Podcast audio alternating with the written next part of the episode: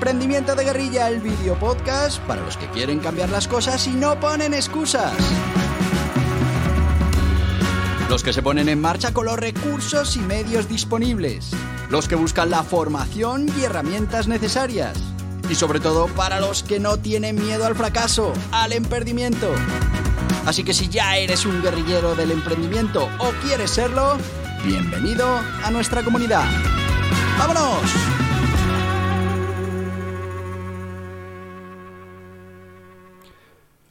Muy buenas, guerrilleros del emprendimiento. ¿Qué tal? ¿Cómo va este sábado?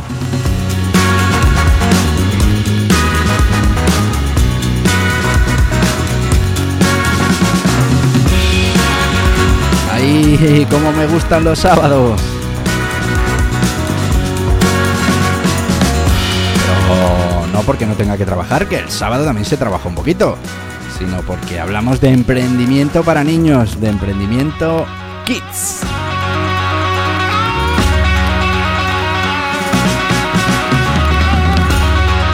Qué maravilla es ver cómo pues un chaval de 9 años va adquiriendo esas habilidades, esos conceptos, esa cultura del emprendimiento que estoy seguro le será útil en algún momento de su vida.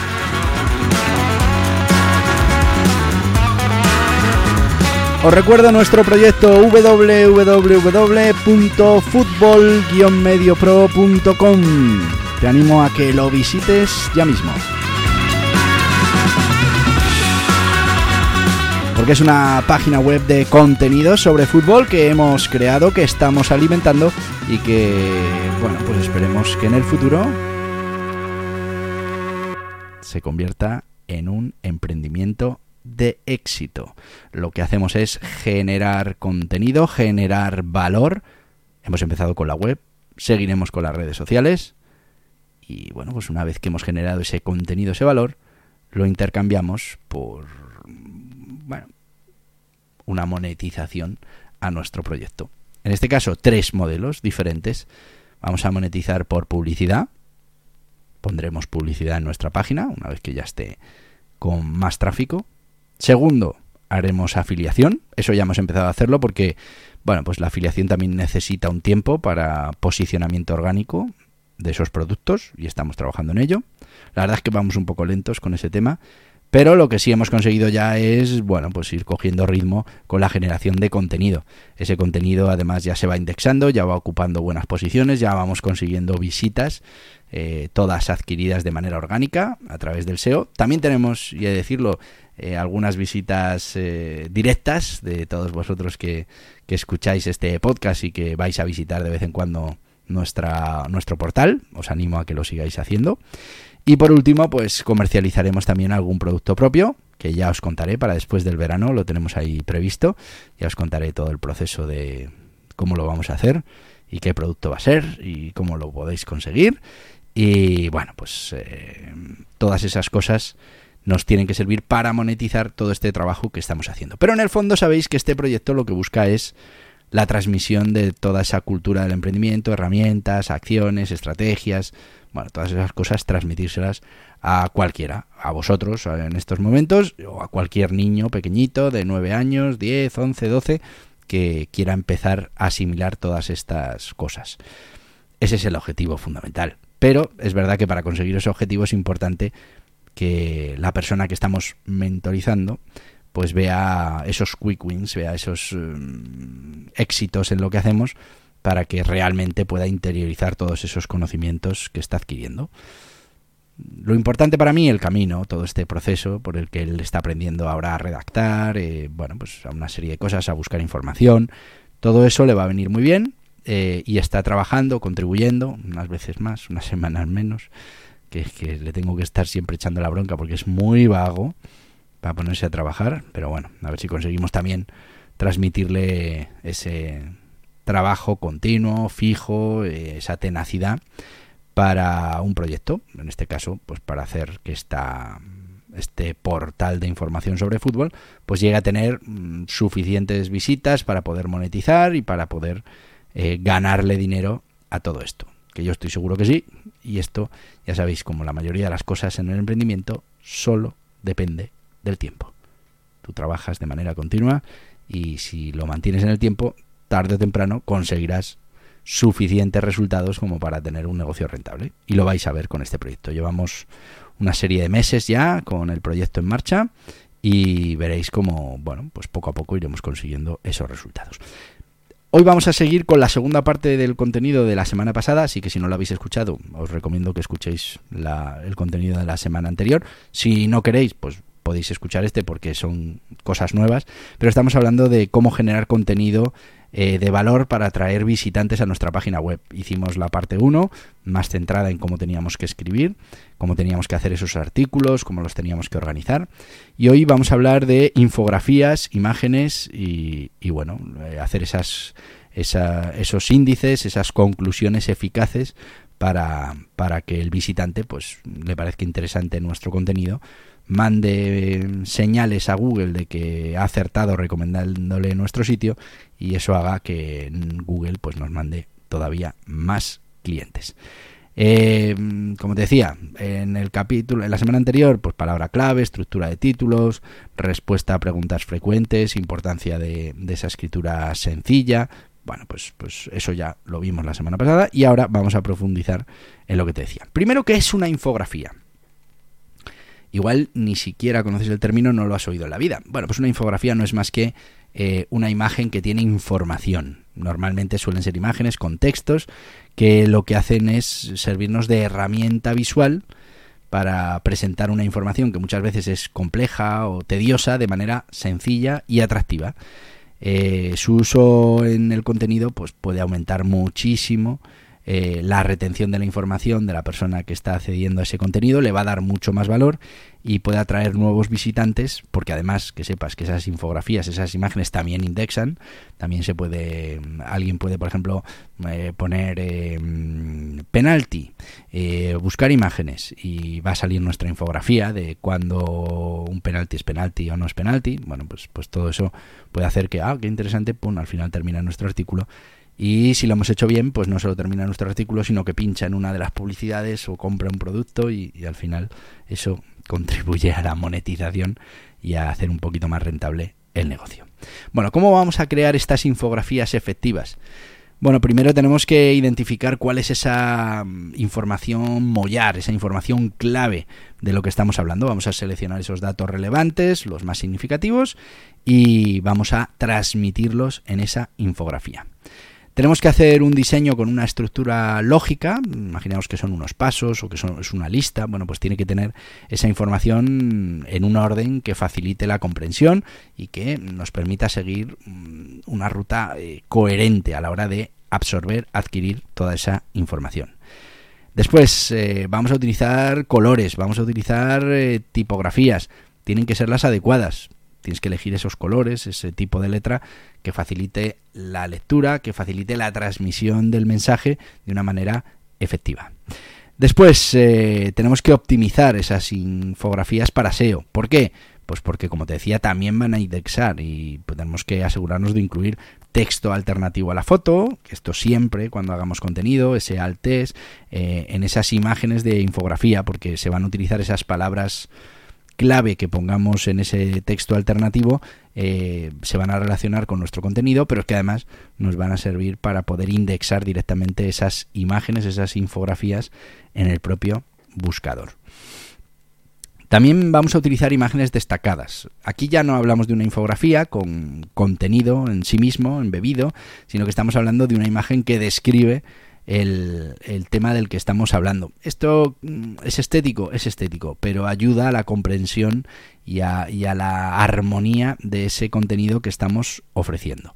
Bueno, pues tiene que ser esa primera impresión visual que tiene el visitante del contenido, hay que cuidarlas una imagen destacada de alta calidad relacionada con el tema y bueno pues puede llegar a captar la atención del cliente además muchas veces tú piensas que, que, en ese resultado se ve una fotillo y ay pues pues esa foto puede determinar que alguien pinche o no pinche que explore nuestro artículo o no lo explore ¿Cómo vamos a elegir esa imagen destacada efectiva? Bueno, pues vamos a seleccionar imágenes primero que sean relevantes. Tiene que ser una imagen que tenga que ver con lo que estamos hablando. He visto muchas veces imágenes que no tienen absolutamente nada que ver con el contenido y eso al final mm, a la gente le, distrae ¿no? y, hace que, se disperse un poco a la hora de, de ver cómo funciona nuestro contenido. Mm, tenemos que trabajar con imágenes y con diseños de buena calidad y es que, claro, eso va a marcar la diferencia. Si nuestra imagen es una imagen buena, tiene que ver con el tema, está bien hecha, mm, tiene una, buena eh, resolución, no está borrosa, no está pixelada, pues eso va a ayudar a que nuestro artículo se vea mejor, eh, entre más por los ojos. Tenemos que ser muy cuidadosos con los derechos de autor, hay que asegurarse de que la foto que vamos a utilizar no tiene esos derechos de autor y bueno, pues para eso hay muchos bancos de imágenes libres. Ahora tenemos la inteligencia artificial que nos las puede llegar a crear simplemente con un prompt. Bueno, utilizad todos los recursos que estén a vuestra disposición para utilizar esas imágenes que no tengan derechos de autor. Y después volvemos otra vez a lo mismo. Tenemos que optimizar estas imágenes para el tema del SEO igual las imágenes van a poder indexar, pero además eh, van a ayudar al SEO de nuestra página web si lo hacemos bien. En el texto alternativo utilicemos, mi recomendación, la palabra clave por la que estamos intentando indexar ese contenido. Los índices. A mí me gustan mucho los índices, sobre todo cuando estamos creando contenido que tiene que ser de valor para el cliente. ¿Por qué? Pues porque eso nos permite de un vistazo ver que efectivamente en ese artículo, una vez que lo hayamos recorrido, vamos a ver todos esos puntos que nos preocupan o vamos a detectar ese punto especial que nos preocupa, incluso podemos ir directamente a él.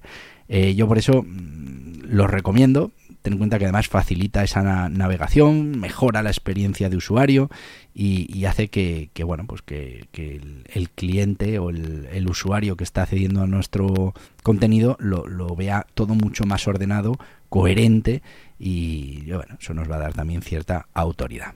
¿Cómo hacemos esto de crear un índice eficiente? Bueno, pues primero lo que tenemos que tener clarísimo es la jerarquía y esto muchas veces falla a la hora de hacer un índice. Y bueno, pues tenemos que tener muy claro cuáles son las secciones, las subsecciones. Esto también nos va a ayudar a plasmarlo muy bien con las etiquetas de título que luego nos ayudarán también para que Google nos indexe mejor o peor.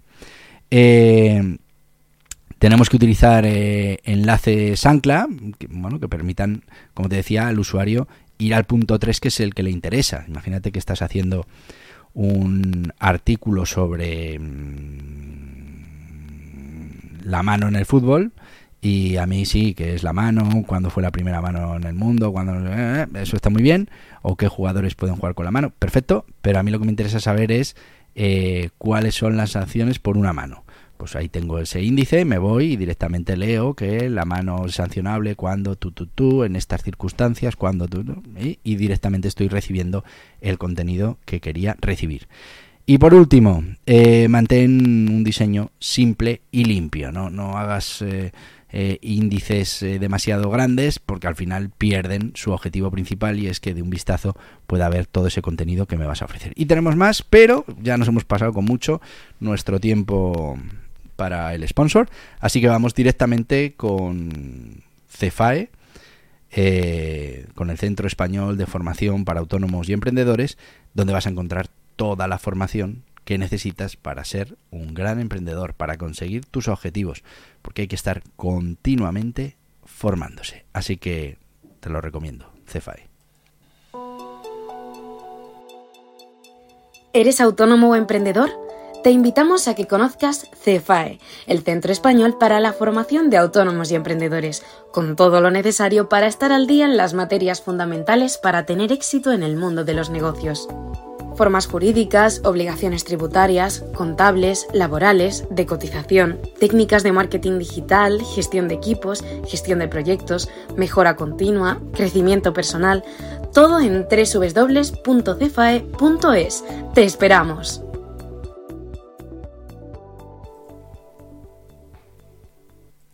Y ya estamos de vuelta con la gente de CEFAE y aprovecho para decirte que dentro de CEFAE, no sé si ya está o estará en las próximas semanas, porque la verdad es que hacemos muchos cursos, muchas formaciones y luego pues tienen un trabajo de postproducción y no sé cuánto tardan, pero tenemos un curso precisamente de esto, de cómo generar contenido de valor tanto para la web, para las redes sociales, bueno, en general, cómo podemos hacer de nuestro contenido un valor diferencial.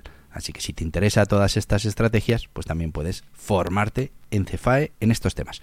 Seguimos, seguimos con la importancia de la conclusión o el resumen.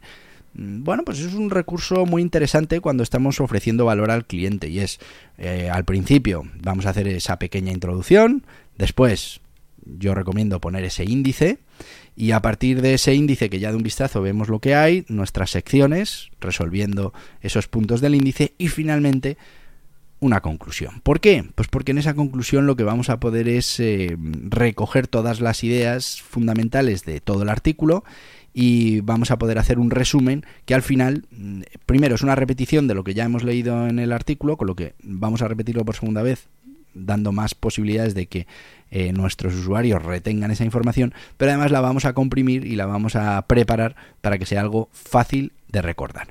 ¿Cómo escribimos estas conclusiones para que sean eficientes? Bueno, eh, primero, resalta los puntos clave. Muy importante, tenemos que hacer un buen resumen de esos puntos claves que hemos tratado durante todo el artículo. Piensa que un artículo de mil palabras, pues igual la conclusión puede tener 100. Estamos hablando de hacer una, un resumen importante del contenido. Esto como te digo, va a hacer que eh, una vez que ya hemos mm, adquirido eh, ese contenido, que ya, ya lo hemos, mm, nos hemos alimentado de él, pues ahora con la conclusión puede contribuir a que fijemos realmente en nuestra cabeza lo que hemos aprendido, si hemos sido capaces de hacer un buen resumen y de resaltar efectivamente los puntos clave. Eh, proporciona una síntesis clara. Mm, estamos en el momento ya de, dejarnos de historias y de detalles y ir mm, precisamente a eso, a lo mollar del artículo, lo que queremos transmitir y lo que queremos que se lleve el cliente de valor. En estas conclusiones, mm, muchas veces lo que vamos a aprovecharlas es para incluir una llamada a la acción, algo que motive al cliente, que que le diga cuál es el siguiente paso y bueno, pues eh, por ejemplo, si estamos hablando de em, un tema de fútbol, pues igual lo que le podemos decir es que siga entrenando y que puede conseguir llegar a ser un gran centrocampista. Un artículo, por ejemplo, sobre centrocampistas y cómo tienen que entrenar, etcétera, etcétera, pues le podemos dar esa llamada a la acción. O también podemos hacer una llamada a la acción transaccional. Oye, compra este libro sobre entrenamientos o eh, cómprate este balón que te va a ayudar a entrenar, lo que sea. Eh, y sobre todo tenemos que ser eh, capaces de evitar introducir información nueva. La conclusión no es para contar cosas que no hayamos contado eh, en el artículo, ¿no? Ahí se utilizaría esa postdata, ¿no? pero la conclusión tiene que ser precisamente eso, un resumen de lo que ya hemos escuchado, de lo que ya hemos aprendido en esa información. Así que, bueno, pues siendo fiel a, esta manera de generar contenido que te va a valer para generarlo en la página web, para generar un podcast, para generar cualquier cosa, pues yo voy a hacer lo mismo. Vamos a ir con la conclusión de todo esto que hemos hablado de crear un contenido de valor. Primero, que necesitamos crear ese contenido de valor para atraer visitantes, para que nos presten atención a ese contenido que estamos ofreciendo. Y bueno, pues tenemos que cuidar desde la temática hasta la presentación visual. También hemos hablado en este capítulo especialmente, hemos hablado de las infografías, de las imágenes destacadas, de los índices y de la conclusión como una manera muy eficaz de mejorar la calidad y el atractivo de nuestro contenido que si combinamos estos elementos con las eh, recomendaciones que hicimos en la primera parte de esos títulos, subtítulos, preguntas SEO, pues estaremos generando un contenido de muchísimo valor para nuestros visitantes, que esos visitantes enviarán señales a Google de que el contenido es bueno y que ha satisfecho sus necesidades, con lo que Google normalmente lo que hará es mandarnos más posibles visitantes, porque al final Google lo que quiere es que todo ese que busca una información pues reciba la mejor que se pueda recibir y estén satisfechos con el funcionamiento del buscador. Y por último, recuerda que el éxito de la creación de contenido de valor, eh, bueno, pues radica en mantener siempre mm, en mente las necesidades y el interés de la persona para la que estás escribiendo, de ese valor que tienes que ofrecer mucha gente que genera contenido se pierde en historias SEO de, lo que le va a gustar a Google y lo que no. Es verdad que hay cosas que, que, te da igual y bueno, pues si las puedes hacer para que también le gusten a Google, pues fenomenal. Pero al final lo que le gusta a Google, por definición, es lo que le guste al usuario. Así que vamos a atacar ese, a ese usuario dándole el valor que quiere, el valor que necesita con ese contenido que le estamos ofreciendo. Y ya se nos ha ido el tiempo. ¿eh? Parece mentira, pero ya se nos ha ido tiempo en este sabadito por la mañana. Además, un sábado de un puente importante. Para la mayoría hasta el lunes, aquí en Madrid hasta el martes. Así que unos días importantes de descanso. Aún así, mañana domingo nos volvemos a ver. Así que te voy a decir lo que te digo todos los días. ¡Hasta mañana! Guerrilleros del emprendimiento. Y hasta aquí el podcast Emprendimiento de Guerrilla con este que les habla Borja Pascual.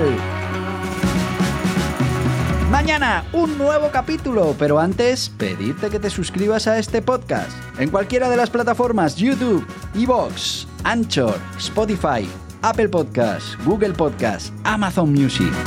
Y recuerda, si te ha gustado el contenido de hoy, dale un me gusta, compártelo y hasta mañana, guerrilleros.